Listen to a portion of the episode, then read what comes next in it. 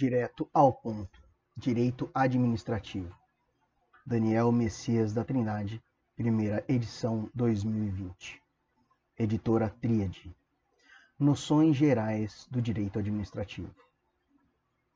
1. Conceito de direito.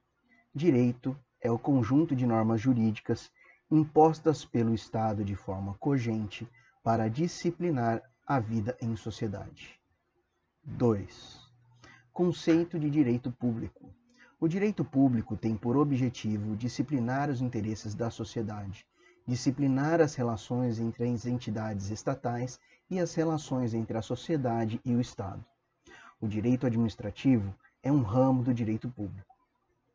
Mas qual é a característica que diferencia o direito público do direito privado? A característica marcante do direito público é a posição de desigualdade nas relações jurídicas por ele regidas, havendo a prevalência do direito público sobre os interesses dos particulares. O fundamento de existência dessa desigualdade é a noção de que os interesses da coletividade prevalecem sobre os interesses meramente privados. Em razão da prevalência do interesse público sobre o, sobre o direito privado, quando o Estado atua na defesa do interesse público, ele goza de certas prerrogativas que o situam em posição jurídica de superioridade em face do particular.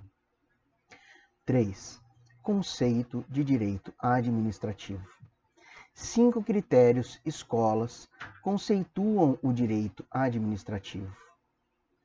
Primeira escola: escola legalista ou exegética. Para essa escola, o direito administrativo é um conjunto de leis. A crítica que se faz a esta teoria é que ela esquece dos princípios na definição do direito administrativo. 2. Escola do Poder Executivo. O direito administrativo é um conjunto de regras sobre o Poder Executivo.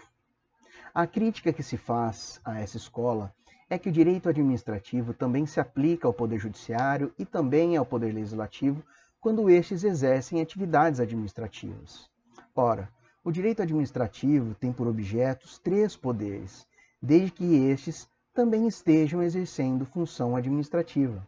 Como, por exemplo, o Poder Judiciário ele exerce uma função atípica administrativa, quando, por exemplo, organiza um concurso público para o provimento dos seus cargos. 3. Critério teleológico.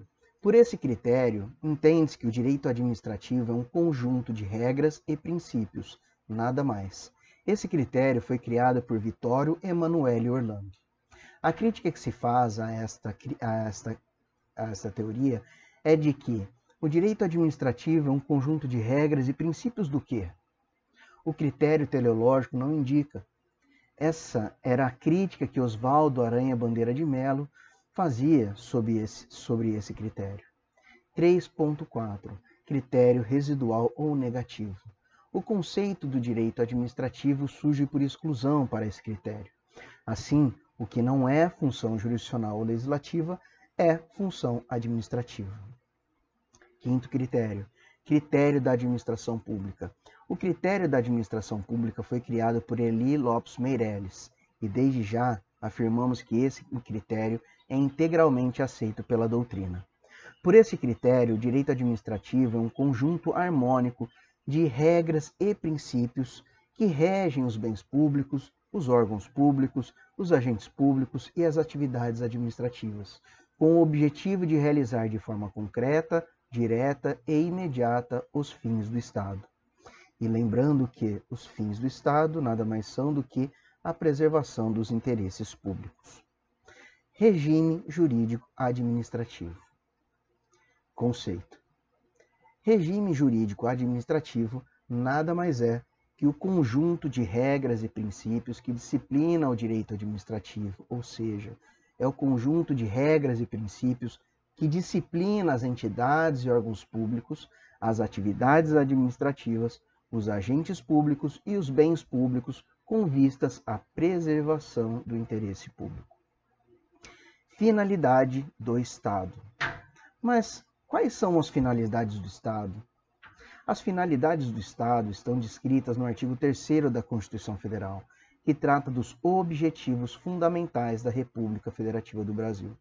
O direito constitucional, assim, define os, os fins do Estado, e o direito administrativo os realiza de forma direta, concreta e imediata. Finalidade do direito administrativo. A finalidade do direito administrativo, como visto acima, é a de realizar, de materializar de forma concreta, direta e imediata os fins do Estado, que são definidos pelo direito constitucional, a fim de preservar o interesse público. Realizar de forma direta significa que a administração ela deve atuar de forma direta, de ofício, ou seja, independentemente de provocação. Realizar de forma concreta significa que a administração atua de forma concreta e não abstrata. Agir de forma concreta significa agir em face de destinatários certos e determinados, ou seja, com produção de efeitos concretos. Realizar de forma imediata, por outro lado, significa que a administração exerce uma função jurídica. Função imediata, portanto, significa função jurídica do Estado. Quando falamos em função imediata do Estado, estamos falando, portanto, das suas atividades jurídicas e não das suas atividades sociais. O direito administrativo se preocupa apenas com as atividades jurídicas do Estado, ou seja, com a função imediata.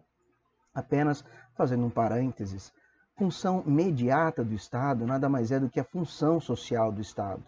Trata-se da ideologia criativa de políticas públicas, tendo por base os, obje os, os objetivos do Estado. As, as atividades sociais do Estado são a função imediata não são objeto do estudo do direito administrativo. Fontes do direito administrativo. É sabido e ressabido que fonte é o lugar de onde provém algo, o nascedouro. Fontes do direito administrativo, portanto, nada mais são do que as regras ou comportamentos que provocam o surgimento da norma positiva de direito administrativo. São cinco as fontes do direito administrativo: a lei, a jurisprudência, a doutrina, os costumes e os princípios gerais do direito. Lei. A expressão lei deve ser tomada no sentido amplo, abrangendo todas as espécies normativas do artigo 59 da Constituição Federal, a saber, as emendas constitucionais, as leis complementares, as leis ordinárias, as leis delegadas, as medidas provisórias, os decretos legislativos e as resoluções. Jurisprudência. Jurisprudência nada mais é do que o resultado do trabalho dos tribunais decorrentes de julgamentos reiterados num determinado sentido. Quando a jurisprudência se consolida, ela vira uma súmula. A súmula nada mais é, portanto, que a cristalização da jurisprudência. Doutrina. A doutrina é o resultado do trabalho dos juristas, também chamados de cultores do direito. Mas qual é a diferença entre doutrina e jurisprudência? Enquanto a doutrina tende a uma universalidade, a jurisprudência tende a uma nacionalização, ou seja, tratar dos assuntos do país. Além disso, a jurisprudência tem um caráter mais prático e objetivo do que a doutrina e a lei, apesar de não se separar dos princípios teóricos. Costume. Costume nada mais é do que a prática reiterada de um comportamento com a convicção de sua obrigatoriedade. Princípios gerais do direito. Os princípios gerais do direito são diretrizes escritas ou não que servem de base para todo o ordenamento jurídico. Regra geral, os princípios gerais do direito são implícitos, mas também os expressos, mas há também os expressos. São exemplos de princípios gerais do direito o princípio de que ninguém pode se beneficiar da própria torpeza, a proibição do enriquecimento sem causa, a regra de que quem causar dano a outrem deve indenizar e de que ninguém deve ser punido sem previamente ser ouvido. Influência do direito francês. Na sua criação, o direito administrativo brasileiro recebeu a influência e a experiência doutrinária, legislativa e jurisprudencial de vários países, destacando-se a França, considerada o berço da disciplina. São exemplos de contribuições do direito administrativo francês ao direito administrativo brasileiro. Vejamos: o interesse público como eixo da atividade administrativa. 2. A exorbitância em relação ao direito comum aplicável aos particulares. 3. As teorias publicistas sobre responsabilidade civil extracontratual do Estado. E também a teoria do desvio de poder. Sétimo ponto: sistemas administrativos.